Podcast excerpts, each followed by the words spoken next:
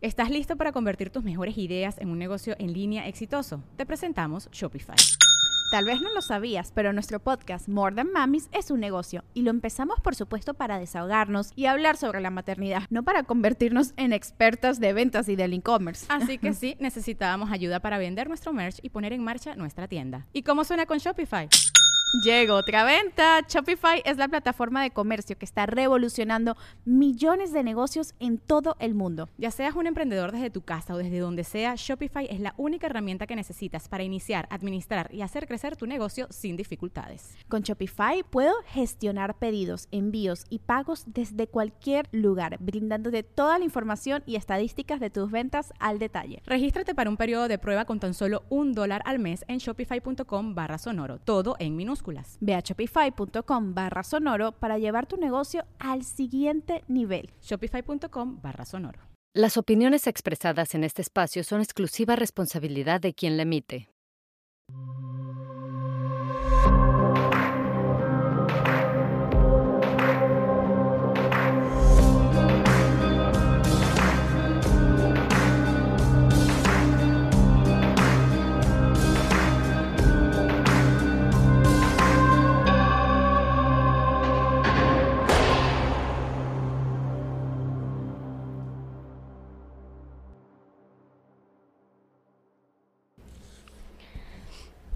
Cintia, suelo, suelo ser súper cautelosa cuando, cuando pongo el micrófono enfrente de alguien, especialmente eh, que no se vuelva este espacio un espacio como de denuncia de inocencia en prisión, cuando no ha habido un, una investigación de mi parte previa en una carpeta de investigación, ¿no? Porque se podría prestar a que estos micrófonos pues, se usaran de manera errónea y ese no es el objetivo de este podcast. Sin embargo, tu caso es un caso como muy evidente de una representación de nuestro sistema de justicia penal, donde desafortunadamente hay muchísima corrupción, hay muchísima injusticia, eh, flojera de hacer las cosas bien, eh, ausencia de capacidad de la, policía judicial o, de investigación, ministerios públicos, demás, de, llevar una investigación adecuada y de, de, cómo se debe. ¿no? Entonces, por eso me parece que tu caso como un caso de inocencia de prisión es importante que se cuente. Entonces,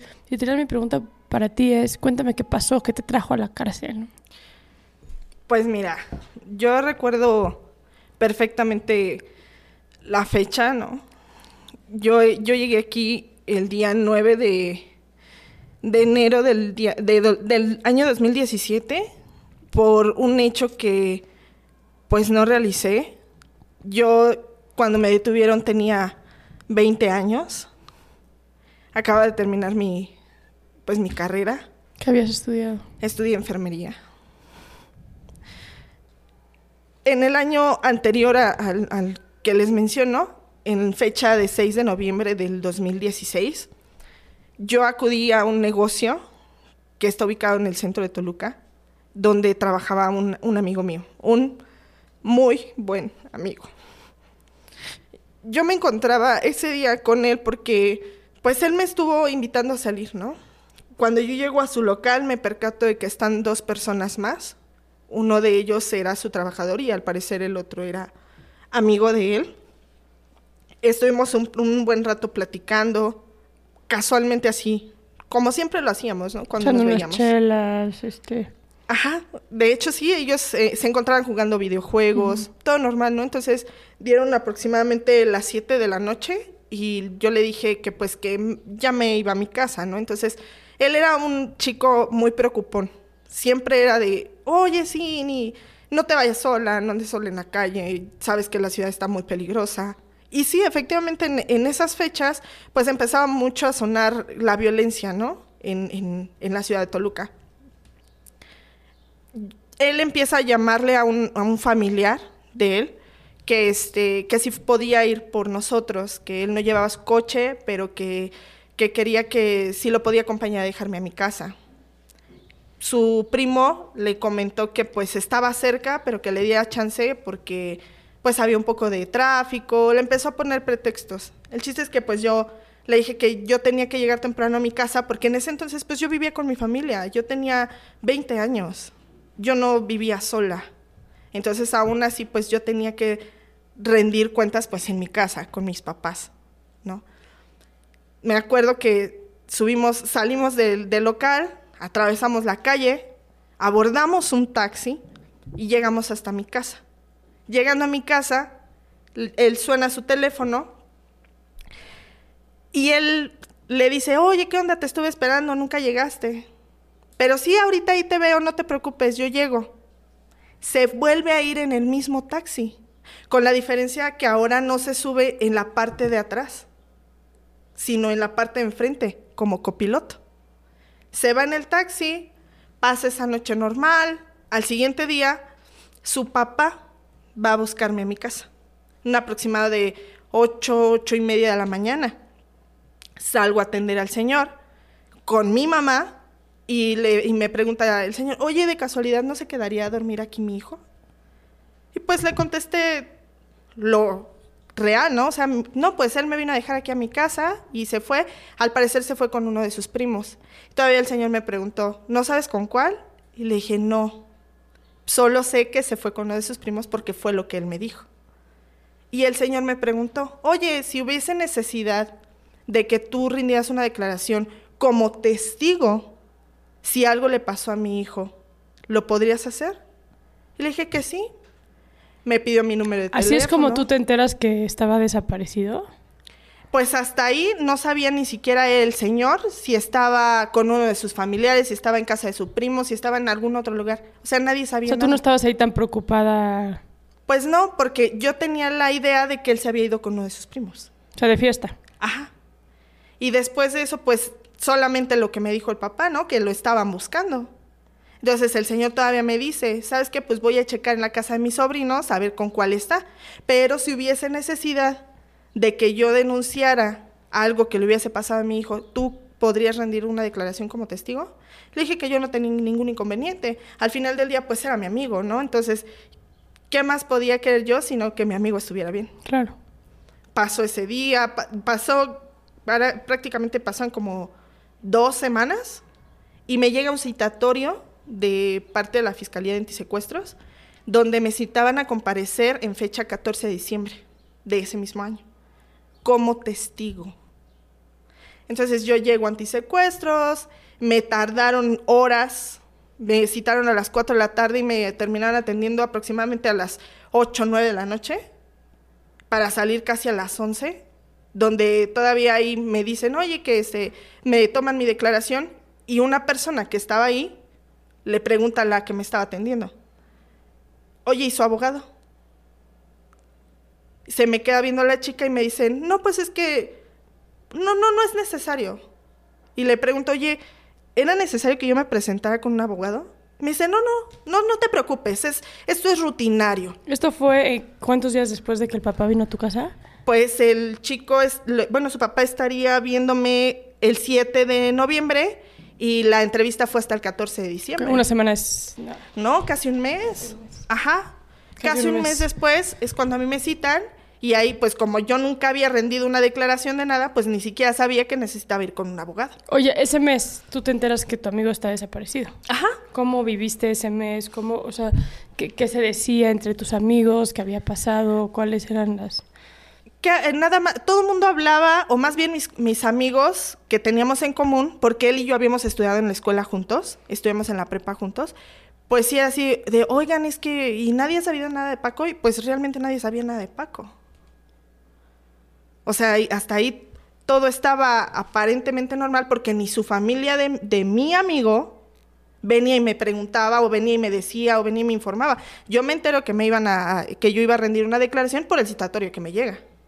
Pero siendo tan amigo tuyo, ¿no se te hizo raro no saber nada del ese mes? Sí. Y finalmente a mí ya nadie me contestó, porque ves que te decía que yo intercambio el número de teléfono con su papá. Nunca me contestó su papá. O sea, tú buscaste al papá como para Claro. preguntarle. Porque sí era, pues él era un amigo muy cercano mío. ¿Y luego qué pasó? Entonces te citan a declarar. Me citan a declarar, rindo mi, declaración y ahí es donde se me mete como esa, esa espinita del por qué me está, por qué este chico viene y le dice que dónde está el abogado y ella viene y me dice que no es necesario. en- que era todo rutinario y todavía me dicen, no, pues este, eso es todo, nunca me hicieron preguntas del último día que vivía mi amigo, nunca me hicieron más preguntas más allá de lo que era nuestra relación. ¿Qué tipo de preguntas te hacían? Cómo lo conocí, cómo te llevabas con él, este, cada que se frecuentaban, o sea, nunca me preguntaron, oye, ¿viste algo raro? ¿O qué pasó con o cuándo fue la última vez que lo viste? O sea, nunca me preguntaron nada. Nada, lo, último que me dijeron fue, si vuelve a ser necesario que te presentes a declarar, te vamos a volver a solicitar un, para una audiencia. Pero fue todo, o sea, nunca me dijeron que a mí me iban a girar una orden de aprehensión. Yo de esto, yo a mí me detienen hasta el día 9 de enero del 2017, en una aproximada de las 3 de la tarde. O sea, como tres semanas después. Exacto. Y en tu cabeza nunca pasó que te, que- que te estaban inculpando a ti. No, o sea, porque todavía ese día yo, yo quedo en shock porque yo iba saliendo de mi domicilio, ese día estaba enferma, yo iba a ir hacia el médico con mi mamá y se me cierra un coche, yo, vivo, yo vivía más bien en una privada, se me cierra un coche y bajan la ventanilla y me dicen, oiga, la señorita Cintia González. Le digo, sí, dígame, con la amabilidad que me caracteriza siempre, ¿no? Le digo, dígame. Y me contesta, ¿hacia dónde se dirige? Porque ya venimos por usted. Le digo, ¿cómo? Me dice, sí, lo que pasa es que usted eh, rindió una declaración como testigo de un hecho. Entonces el juez le está llamando a comparecer. Yo hasta ahí pues lo vi normal. ¿Cuál va siendo mi sorpresa? Que primero veo a dos personas dentro del coche y cuando yo volteo a ver a mi mamá ya tenía más personas atrás. ¿No? Empieza, a eh, unos de ellos jalan a mi mamá, otros me jalan a mí, entonces ahí es donde yo me empiezo a es- espantar, me empiezo a alterar porque nadie me decía qué estaba pasando. Empiezan a force- forcejear conmigo, me intentan cargar para meterme al coche, mi mamá se abraza de mí y me dice, no te voy a dejar sola. No voy a dejar que te lleven. Ni siquiera yo entendía qué era lo que pasaba.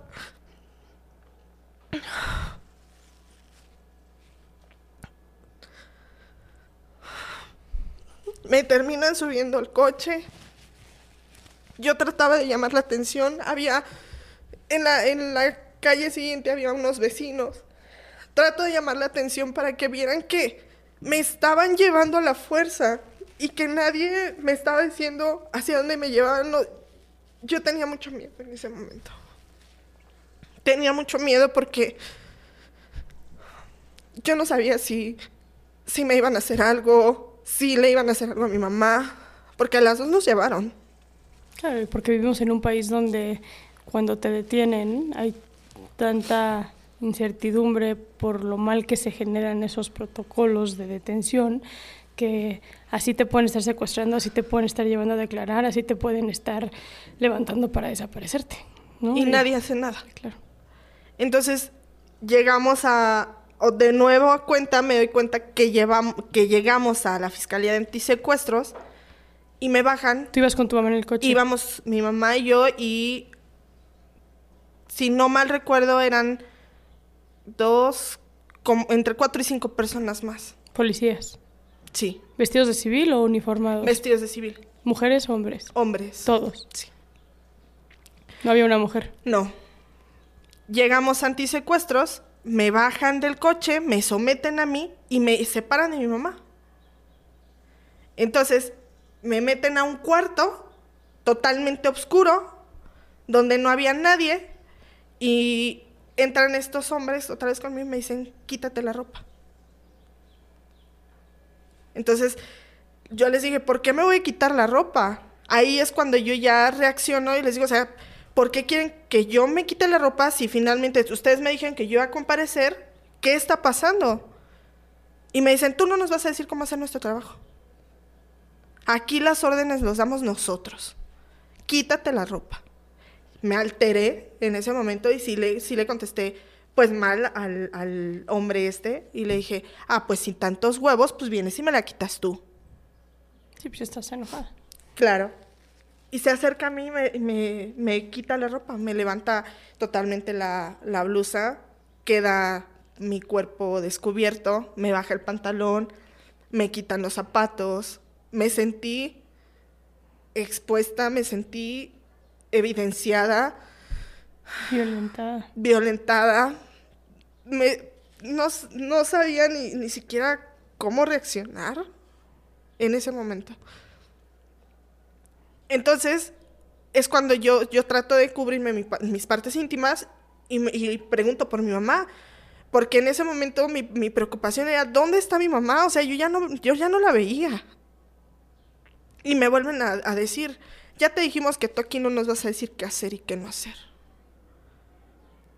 Se salen del cuarto, entra una médico, ahora sí ya era mujer, y me dice, ¿por qué te encuentras así? Y le dije, ellos me, me quitaron la ropa. Y me dice, yo sé que lo que te voy a decir no te lo debo decir, pero eres mujer. Lo que están haciendo va en contra de tus derechos.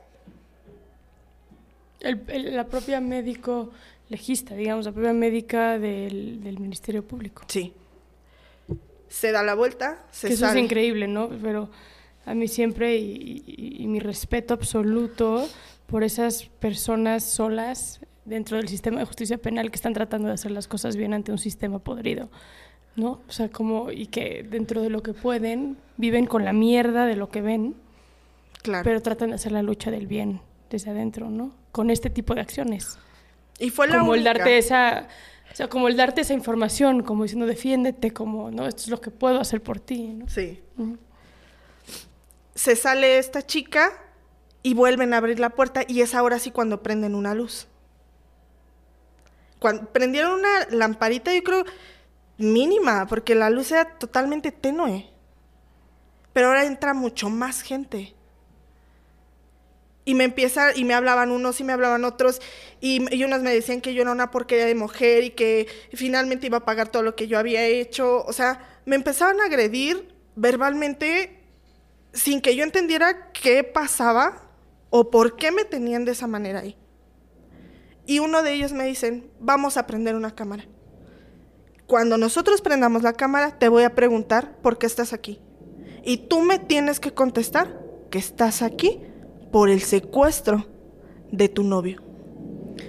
Dime una cosa, para esto ent- me voy a regresar tantito. Entra la doctora, te dice que están violentando tus derechos, ahí te visten o la doctora Yo, hace? yo soy la que me empiezo a acomodar mi ropa porque finalmente yo ya me sentía pues mal. Pues es que te amenazaron, o sea, te, te, te vulneraron, digamos. Claro. Entonces yo lo único que hice fue pues volverme a acomodar la ropa, ¿no? A- de la manera que yo podía. Porque yo estaba muy asustada. Yo ese día estaba totalmente en shock.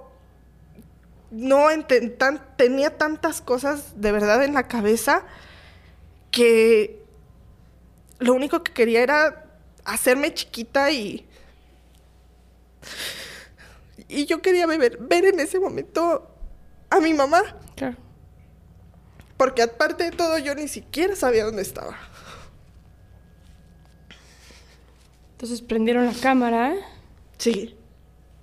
Prenden esa cámara y me hacen esa pregunta, ¿no? Entonces, como yo ya estaba alterada, pues les dije, no voy a decir lo que tú me dices, porque lo que estás diciendo no es verdad. Entonces, en ese momento, apagan la cámara y me dan un golpe en la cabeza. Como dije vulgarmente, me estaban sapeando, ¿no? Me dicen, ya te dijimos que vas a contestar lo que nosotros te decimos. Nunca accedí a esto. Me tuvieron ahí, yo creo que una aproximada de unas dos horas.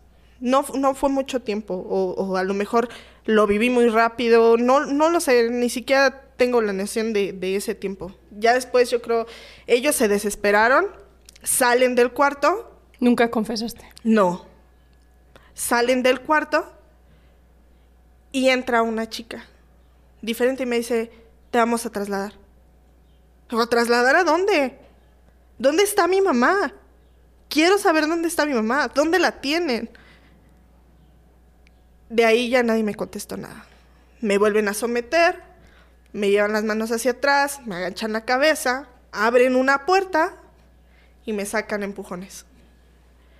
Ya de reojo levanto la mirada y alcanzo a ver que estaba una camioneta abierta. Me suben a la camioneta, se suben otras personas ahí. Cuando yo me incorporo dentro del asiento, veo hacia enfrente y me encuentro con que me venían grabando. Y aparte de que me venían grabando, el copiloto me venía apuntando con un arma. Yo en ese momento ya no supe qué hacer. Pues estabas completamente desarmada. Ya no sabía o te bajan la ropa para denigrarte, pretendiendo que es como una especie de amenaza para que tu cabeza diga me van a violar o que me van a hacer, ¿no? Eh, entonces prendo la cámara y te obligo en ese momento a decir, o sea, es como si quienes están dentro del sistema de justicia penal y son corruptos y hacen mal su trabajo en este país, lo tienen tan trabajado, tan estudiado, lo tienen tan calculado, ¿no? O sea, me acerco, le bajo los calzones o le bajo los pantalones, le, expongo su busto alzándole la... O sea, la pongo en el límite de hacerla sentir que el siguiente paso es su peor pesadilla. Y en ese momento ¿no? Meto una cámara, o sea, es, que es increíble, pero camino a las cárceles del país y escucho estas historias una y otra vez. Por eso me era tan importante que tú contaras tu historia, porque a la ausencia de herramientas que tiene nuestro sistema de justicia penal por hacer buenas investigaciones criminales, porque una buena investigación criminal es ni siquiera te tojamos. Aquí están las pruebas. O sea, ya se hizo. Cierto. Aquí está la cámara que está posicionada aquí donde vieron que tú entregaste a Paco con alguien más o aquí están las sábanas de las llamadas que ven que tú negociaste o que tú estás vinculado. No lo hacen. Entonces necesitan recurrir a métodos de tortura psicológica o física, porque también existen los casos de, violencia física en, en estas situaciones, para sacarte declaraciones y luego solamente te sentencian con tu declaración, ¿no? Pero perdón, sígueme contando. Entonces vas en el coche, te van apuntando, te van grabando. Y vienen ahora sí súper rápido, abriendo vialidades, despejando el tráfico. Y de repente llego aquí al centro. Abren una puerta, me, me bajan de la camioneta, me despojan ahora de mis pertenencias, porque yo traía pulseras, traía aretes, bueno, uso lentes. Y los mismos lentes me los querían quitar. Entonces, me presentan en la entrada, abren una ventanilla y les dicen secuestro. Ahí es cuando tú te enteras por primera vez. Exactamente. Y es cuando todavía caigo más en shock, ¿no? Porque ni, siquiera sabían nada. ingreso al centro y me preguntan, ¿con cuántos vienes? ¿Cuál es la, la, sorpresa? Que en ese momento pues yo venía sola. Venía sin nadie más me dicen, ¿tienes audiencia el día de mañana? Que no, que con nadie, que, que llegué sola, que estaba totalmente sola. Entonces me, me mencionan que tenía audiencia el siguiente día a las 7 de la mañana. Les pido a, a, las custodias que me dejaran hablar pues con alguien, que nadie de mi familia sabía que yo estaba aquí, que por favor alguien me ayudara a avisarle a mi familia. Entonces aquí las, las, custodias me dicen que pues que eso era trabajo del Ministerio Público, que en, que en las 72 horas que yo debí de haber pasado en el Ministerio Público, ese era uno de mis derechos. ¿Cuál fue mi sorpresa? Pues que yo ni siquiera dos horas, dos horas estuve ahí. Claro. No tuve oportunidad de hablar con nadie en mi casa. El otro día, pues, voy a la audiencia. Estaba igual en la sala sola. Me pregunta el secretario de la sala, que, es, que quien era mi defensa, le menciono que, pues, que no sabía nada y resulta ser que tampoco había una audiencia reservada para mí ese día. Ese día supuestamente la audiencia era a las 7 de la mañana, a lo que les informaron aquí en el centro, y resultó que no, que siempre fue hasta como a las 7 de la tarde, 6 de la tarde, porque pues no había nadie. Se lleva a cabo la audiencia, me presentan, me dicen que este, que pues que se me va a procesar y se cancela. Me citan para el día 14 de enero me vinculan a proceso ¿Te habían detenido él? el día 9. Ok. bueno. Me detienen el día 9, ingreso el día 9 aquí también al centro, Y hasta el 14 de septiembre. hasta el día 14 de enero. ¿Para esto ya estaba tu mamá en la audiencia o algo Ya. así? Ya yo ya pude tener comunicación con ella porque pues aquí es las compañeras que estaban en, en la zona de ingresos me proporcionan una tarjeta para poder llamar. Llamo a mi casa y pues mi primer pregunta es ¿dónde está mi mamá? Claro. ¿No? Entonces ya es mi mamá la que me- mi abuela me la comunica y me dice mi mamá que la habían dejado salir de la fiscalía en un aproximado de las 10 de la noche. O sea, la tuvieron ahí todo el día. Ahí la tuvieron, no la dejaban salir. Y es cuando ya después yo me puedo comunicar con ella, ya vino a la audiencia del día 14 y me En la terminó. del día 10 no. No, Ese día no había nadie. nadie, porque nadie sabía nada. Entonces, ya se lleva a cabo la audiencia del día 14 y es cuando me vinculan a proceso. Esa, esa audiencia del día 10 la dan por, Cancelada. por cancelada. Qué chistoso, porque jurídicamente tenían, o sea, tenían un par de días para llevarte a esa primera audiencia, pero si te vinculaban o no a proceso. Claro. Entonces por eso hicieron como la finta de que había una audiencia para poder llevarla hasta después, ¿no? Ajá. Y se lleva a cabo hasta el día El 14. día 14, claro. a las 12 del día y es cuando me vinculan a proceso por un hecho circunstancial, que era el haber conocido a la víctima. Na- eso es lo que te dicen Exacto. en ese momento. En ese momento me dicen, se le vincula a proceso por un hecho circunstancial, que era conocer a la víctima. Para este momento, ¿tu mamá ya te había puesto un abogado? Ya, Ok. ¿Y qué sabíamos ahorita de, de- de- de la víctima, de tu amigo? nada. ¿No había aparecido? ¿No...? Yo, eh, yo en absoluto no sabía nada. Ya todo lo que yo me empecé a, a enterar de lo que pasaba con mi amigo, de lo que había pasado con mi amigo, fue durante el- La audiencia. en las audiencias. Ya Entonces, des- cuando te vinculan ese primer, esa primera vez por hechos circunstanciales de que eras amistad de... eh, ahí no sabían nada de... No. Solamente estaba como en calidad de desaparecido. Al parecer, porque ya después empezaron a mencionar que no, que, lo, que habían encontrado el día, el cuerpo el día 6 de enero. Ok. Ok. De acuerdo. Sígueme contando cómo se llevaron a cabo. Pues ya se llevan, se llevan, se empieza a llevar a cabo el juicio. Porque estoy confundida. Ahorita, te, te- primero, por ser amiga, y ahorita trae secuestro 110 años. Exacto. Quiero entender cómo se... Ah, pues mira, se lleva a cabo esa vinculación a proceso por el hecho circunstancial, que era haberlo conocido. Empiezan a llevarse el, juicio. La propia juez todo el tiempo decía que pues nadie me mencionaba. O sea, en la carpeta de investigación hablaban de gente que no estaba presente en esa audiencia, pero que existía, pero nunca hablaban de mí. ¿Y qué tipo de gente? O sea, Hablaban de, de dos hombres. Hablaban de dos personas que, que aparentemente habían hecho el delito y que yo era su cómplice. pero nadie te señala a ti. No. O sea, todas las audiencias hablaban que había peticiones de rescate, pero escuchaban las llamadas y todas las voces eran de hombres. Y todo el mundo decía que yo, más bien su familia de ahora decía que yo era la cómplice. Pero nunca se dieron a la tarea de realmente investigar lo que pasó. Pero sí habían llamadas de secuestro. Claro.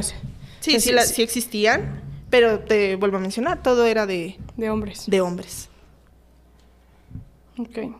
Entonces, en este momento tú sigues, ahí ya se te mete el secuestro o todavía ahí no sé. Ah, ahí ya me lo empiezan a manejar como secuestro.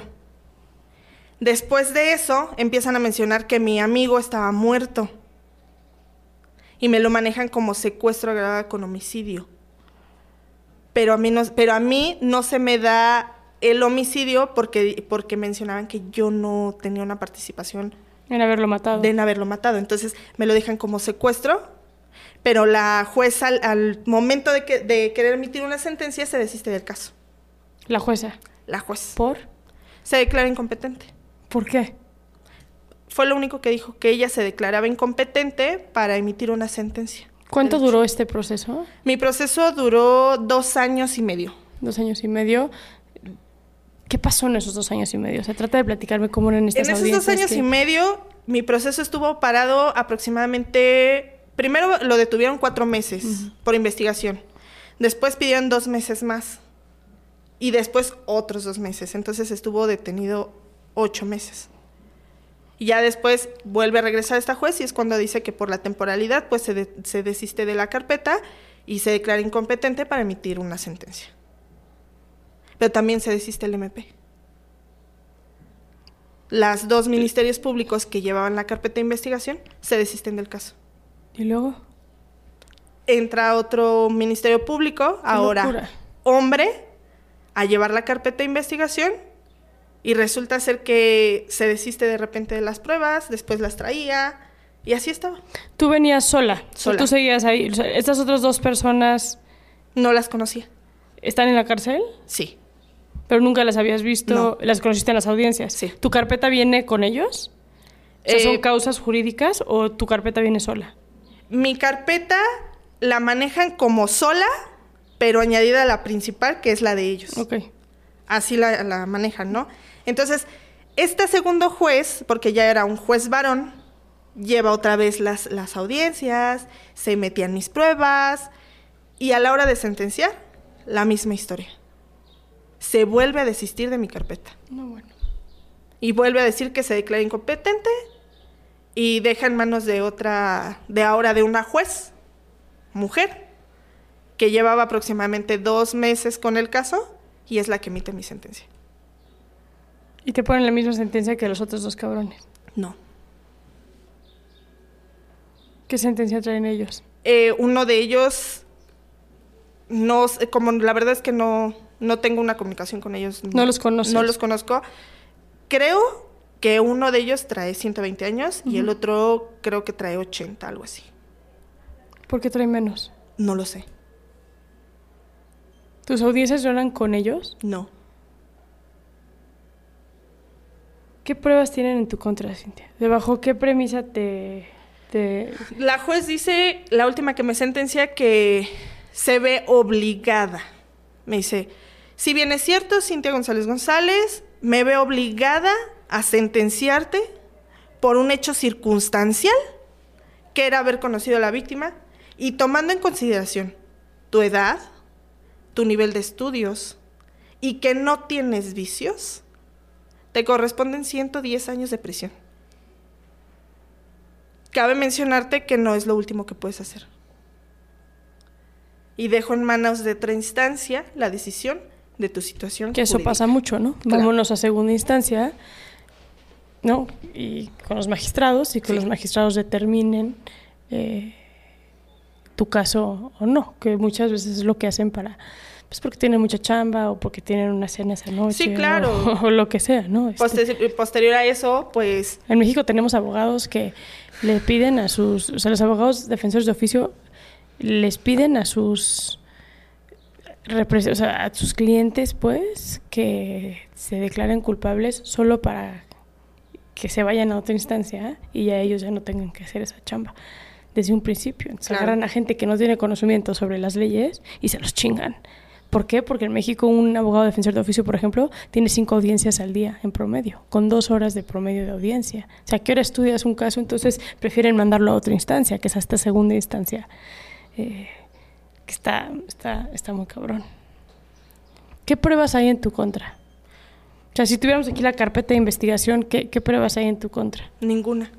Nadie te... La Ni lo- el- dentro del proceso eh, hubo una parte que yo considero pues muy importante porque le preguntan a los papás, ¿no? A los ofendidos. Les dicen, ¿cómo se enteran de que su hijo está secuestrado? Le dicen, no, pues por una llamada. Ok. Y después sí, sí presentan esas llamadas, ¿no? Pero pues ninguna era de una mujer. Ni tampoco los números que mencionaban, Mm. Pues coincidían con el mío. Con algo que tuviera que ver contigo. Nada. Entonces, le preguntan a la mamá si es verdad que, que, que ella declaró quién era su principal sospechoso. Y la señora dice que sí. Y menciona que no soy yo, La mamá de... la mamá de... Ella dice que es otra persona, que no soy yo. ¿Otra mujer? Otra mujer. Otra mujer que, pues al parecer era la pareja, esa sí era la pareja de su hijo, ¿no? No yo. ¿Qué le pasó? A ciencia cierta, no lo sé. Solo sé que a, a lo que mencionan en las audiencias, pues que encontraron su cuerpo y que lo encontraron pues muerto, ¿no? En una localidad que tampoco conozco, que tampoco sé dónde está. Pidieron rescate por él, se pagó un rescate, por eso fue un secuestro. Ajá, de hecho eh, le preguntan al papá que es, porque sacan unas fotografías de un dinero y le preguntan a- al señor que ese dinero de qué es o qué. Y el señor dice que es el dinero del rescate, pero que el rescate nunca lo cobraron. Que ellos nunca entregaron un rescate.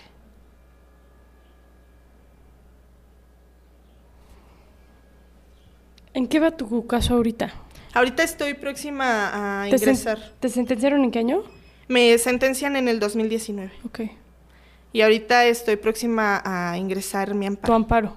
O sea, ya estás en esta segunda instancia, digamos. Sí, porque la apelación me vuelve a llegar confirmada. O sea, ni siquiera se dieron a la, tele- a la tarea de leerlo.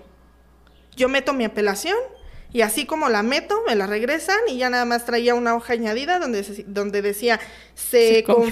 confirma la sentencia. Más para quienes nos están escuchando que no son abogados, pues digamos que todo, toda persona tras ser sentenciada tiene derecho a apelar, que es una manera de decir estoy en contra de la sentencia que se me está dando.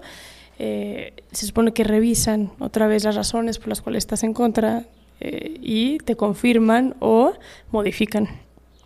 Si te confirman, pues tienes ahora otra instancia que es el amparo directo, que es ahora en el que estás tú. Sí. Pero también te tocó la pandemia, donde cerraron todos los juzgados, ¿no? Qué Dos años de pandemia donde, pues, ahora sí que esos dos años para mí no, no fue una pérdida de tiempo porque fue ponerme a hacer notitas de todo lo que había pasado, ponerme a leer, eh, investigar, porque finalmente aquí, aquí en, en este lugar yo creo que tienes el tiempo debido para estar leyendo, ¿no? Entonces, más de una de mis compañeras sabe ya algunos artículos y, y, pues, ¿qué hacía? Leer, preguntar en lo que ahora veía que iba a pasar conmigo.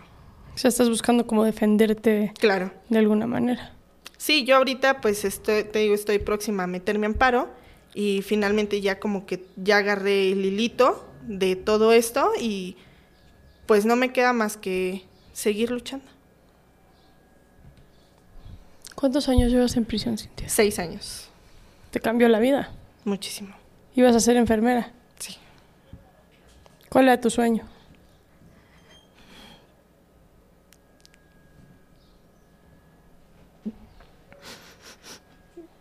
Siempre me ha gustado ayudar a la gente. Yo creo que mi sueño era tener una fundación. De hecho, eh, antes de, todo esto que me pasó, que me cambió la vida, intenté hacer una con algunos de mis primos, familiares. Nos dedicábamos a llevar comida a las personas que, pues que no tienen los recursos o que finalmente cuando sus familiares están enfermos se les va acabando esa, parte monetaria de poder para poder comprar algo de comida. Entonces, eso era lo que yo quería, tener una fundación y poder ayudar. ¿Trabajabas? Sí. ¿En qué trabajabas? Trabajaba en un, en un hospital, en un centro auditivo. Con niños, con, con, con personas con personas. Ajá, o sea, con personas con problemas de audición. o sea, ya estabas ejerciendo tu carrera Sí. de alguna manera. ¿Alguien en tu familia tiene antecedentes penales? Nadie. ¿Qué es la prueba más fuerte en tu contra? O sea, ¿cuál es la parte que más te afecta de la carpeta? Haber conocido a mi amigo. Nada más. Nada más. Haberlo conocido y haber estado con él ese día. ¿Cuándo vas a meter tu amparo? Yo espero meterlo este año. Ahorita es- están en ese pro- proceso de, de prepararlo. ¿Tienes otros abogados o los mismos? Otros. Tengo otros porque los que tuve no hicieron nada por mí. Que es otro problema, ¿no? Claro. Puro pinche abogado, colletero que nada más Busca sacar Claro. dinero y... Sí, porque ellos fue lo que hicieron. O sea, de plano, mi, mi mamá eh, es lo que me comentó, que yo- ellos lleg- llegó a entrevistarse con estos abogados un día y fue de, ¿sabe qué, señora? Pues ocupamos tanto dinero para poder checar. O sea, ni siquiera le estaban dando como un proyecto de cómo iban a hacer las cosas. Era, necesitamos tanto para poder checar qué se puede hacer. Y ya después de esto, pues veremos qué pasa, ¿no? Entonces, mi mamá, como nunca habíamos pasado por esta situación, pues no conocía. Oye, ¿y tú sí, dis- o sea, tú sí diste pruebas de que te había dejado en tu casa? ¿Localizaron al taxista Claro. con el que No, iba? nunca lo buscaron. Ni buscaron ni al taxista, ni buscaron el coche, nada. O sea, hay dos eh, posibles secuestradores sentenciados y tú. A estos güeyes no los conoces, nunca los has visto, no eran los que estaban en... No. De hecho, lo- los chicos que estaban ese día con nosotros eh, declaran en mi contra también. ¿Qué dicen ellos? Pues uno de ellos menciona que él ve que se sube al coche conmigo y es todo lo que dice, ¿no? Pero el Cosa que sí pasó. Ajá, que sí se fue conmigo. Pero el otro menciona que él ve a otras dos personas, ya una historia totalmente armada, ¿no? Donde empiezan a mencionar que este, que, él- que lo, que él ve que se suben dos personas conmigo al coche y que hacemos, que íbamos sobre el carril de baja y nos pasamos al de alta y sobre el de alta hacemos una parada y que él dice todo el recorrido del coche. ¿Y desde dónde lo vio él? Lo mismo le preguntó a mi defensa. Y él dice que él iba, en- y él iba caminando. Y yo iba en coche. En alta. Ajá. Y, el camión, y vio toda la ruta. Y vio toda la ruta. Y luego aparte agrégale el, el horario, porque eran el mes de noviembre y era aproximadamente las siete y media de la noche. Pues no había mucha luz que digamos. Pero él menciona que él vio todo y que él vio el recorrido del coche. Entonces mi defensa le pregunta, le dice, oye, tú mencionas que viste todo el recorrido, ¿cómo ibas? ¿En qué ibas? Le dice, no, pues yo voy caminando. ¿Ibas caminando o ibas con ellos? Porque me estás mencionando todo. Claro. Y empieza ahí el Ministerio Público a decir que no, que, que estaba queriendo... A entrar al testigo. Exactamente. Ah, este. mm, Ok. A ver.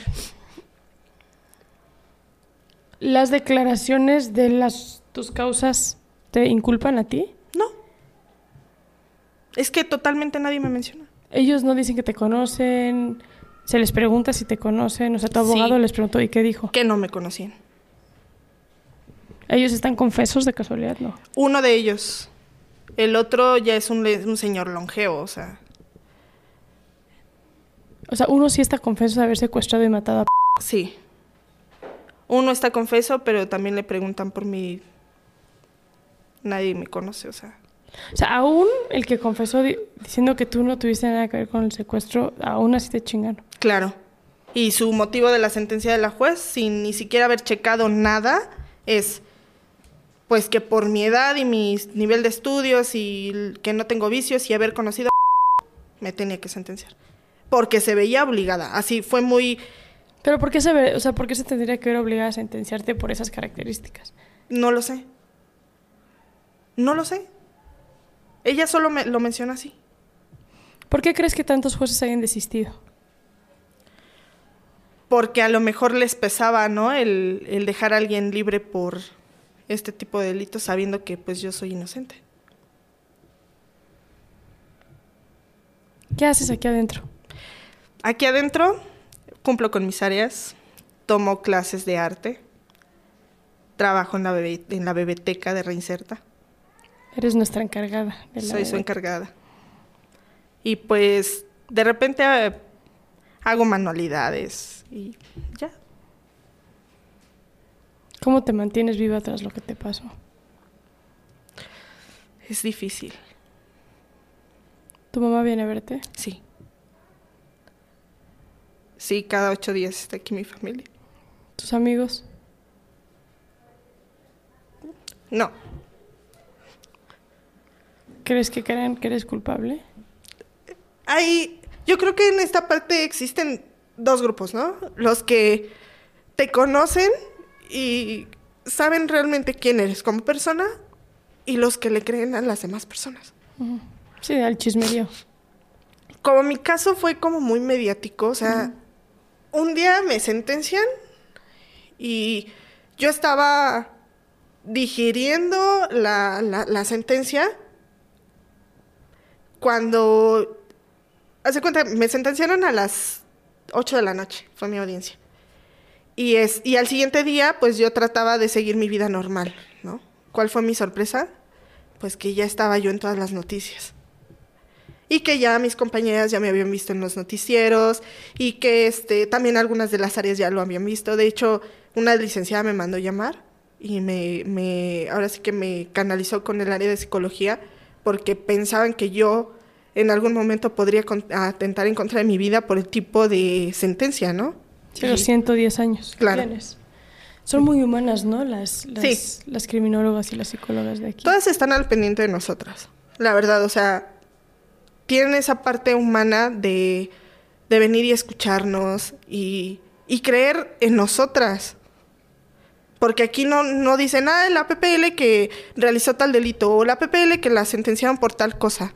No, ellas nos ven realmente como lo que somos. Seres humanos, seres que, que tenemos todavía esas ansias de salir libres. ¿Crees que vas a salir libre con el amparo? Sí. Tengo fe en que en que en esta segunda instancia alguien va a hacer las cosas bien. Y que me van a dejar irme libre. Y que voy a poder hacer mi vida. Y que voy a poder estar allá afuera de nuevo. Y que voy a poder realizar mis sueños. Pero ahora ya, hace ratito me, me preguntabas, ¿no? Que cuál es mi sueño. Ahora yo creo que ya tengo un sueño más importante. ¿Qué es? Que es ayudar a todas las personas que están aquí injustamente. ¿Son muchas? Muchísimas. Yo creo que de un 100% de la población femenil, un 70% son inocentes. De plano. Claro.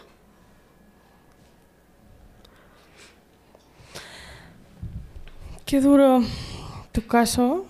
Lamento mucho, mucho, Cintia, que estés pasando por esto.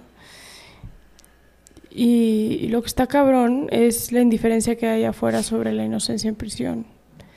En algún momento salió la película Presunto Culpable y pues, la banda fue al cine y se indignó y ahora eh, que Roberto Hernández eh, es, es, un, es, un, documentalista, abogado aparte increíble, eh, y, y, su ex esposa, también una mujer excepcional, quienes hicieron este documental y luego hicieron este otro que tiene que ver con cuatro presuntos secuestradores en Tabasco, que ahorita está en todas las plataformas, de hecho acaban de salir libres. Pero como que se revoluciona allá afuera, pero no entendemos, y eso es lo que me parece súper valioso también de este caso contigo, es, esto le puede pasar a cualquiera. O sea, tú eras una enfermera que iba a trabajar, eh, que se fue a echar una chela o con un amigo, normal, como lo hacemos todas, eh, y que de un día para otro su vida cambió por, por completo, ¿no? Entonces, que tu caso también nos ayude como sociedad y a quienes están viendo esto a, a entender y a saber que nadie se, estamos exentas de, de, de, ser víctimas del propio sistema de justicia penal tan, tan fracasado que tenemos en este país, ¿no? Porque no es una cosa de este Estado, esto es a nivel nacional. Las cárceles están llenas de gente inocente, eh, las carpetas de investigación son un cagadero, eh, muchas son hechizas, están hechas como da la gana, o sea, está tan sistematizada la corrupción en el sistema que por eso lo, lo reitero, celebro a los pocos y a las pocas que dentro del sistema de justicia penal se mantienen con calidad humana, se mantienen tratando de hacer su trabajo bien, con transparencia, con valores y con honestidad, bueno, con honestidad, eh, porque pareciera que cada vez son menos, ¿no? Porque cada vez, como dices tú, son más las personas que, que están en la cárcel fingiendo que se está haciendo el trabajo cuando no. Y esos son los grandes errores de este país. En México se determina el nivel de seguridad con la cantidad de detenciones. Sí. Entonces, entre más gente en la cárcel, más seguro es el Estado. Entonces, pues a detener a la gente como de lugar para que los políticos pues puedan hacer su política, ¿no? Cintia, gracias por platicar con nosotros, gracias por exponernos tu caso, porque tu caso estoy segura que representa el de muchas otras compañeras eh, que también están injustamente hoy eh, pagando una condena. Eh, ¿La familia de te cree culpable? Yo creo que no es que me crean culpable, ¿no? Yo creo que ellos están tan, eh, tan metidos en esa parte sentimental y lo entiendo, ¿no? O sea, no es fácil perder a un hijo del- de un día para otro, pero pues yo creo que ellos buscaban quién se las pagara, ¿no? No quién se las había hecho. Sí, la desesperanza de, la, de las víctimas también a veces. Claro, y más porque, te digo, o sea, su mamá de mencionaba en las declaraciones que, pues para ella su principal sospechosa era otra persona. Y esa persona está libre, nunca la investigaron. Y después a mí, y a mí por ser la amiga, resulta ser que me traen aquí. ¿Tú qué crees que haya pasado después de que te dejó en tu casa? No lo sé, es que era era muy amiguero, era muy fiestero. Buenísima onda. Yo creo que ese día se ha de haber ido como cada fin de semana, ¿no? De fiesta y pues de ahí no sé qué más pudo haber pasado. Cámaras. Sí, sí se pidieron los videos de, de vigilancia, pero casualmente no existían. Dijeron que no había. De, ni del local de... No. Y así como mencionábamos hace rato de la sociedad, pues había un local enfrente donde tenían una cámara que estaba totalmente afuera y dijo, dijeron que ellos no querían problemas y que pues, no tenían los videos, que porque la cámara no servía. Muy bien, Cintia, mi, mi corazón está contigo, estoy segura de quienes están viendo este capítulo también y, y- y voy a estar muy pendiente de tu amparo y esperando que, que, que pronto salgas de aquí Gracias. y que puedas recuperar ese tiempo perdido. Gracias. Muchas gracias. Gracias. A ti.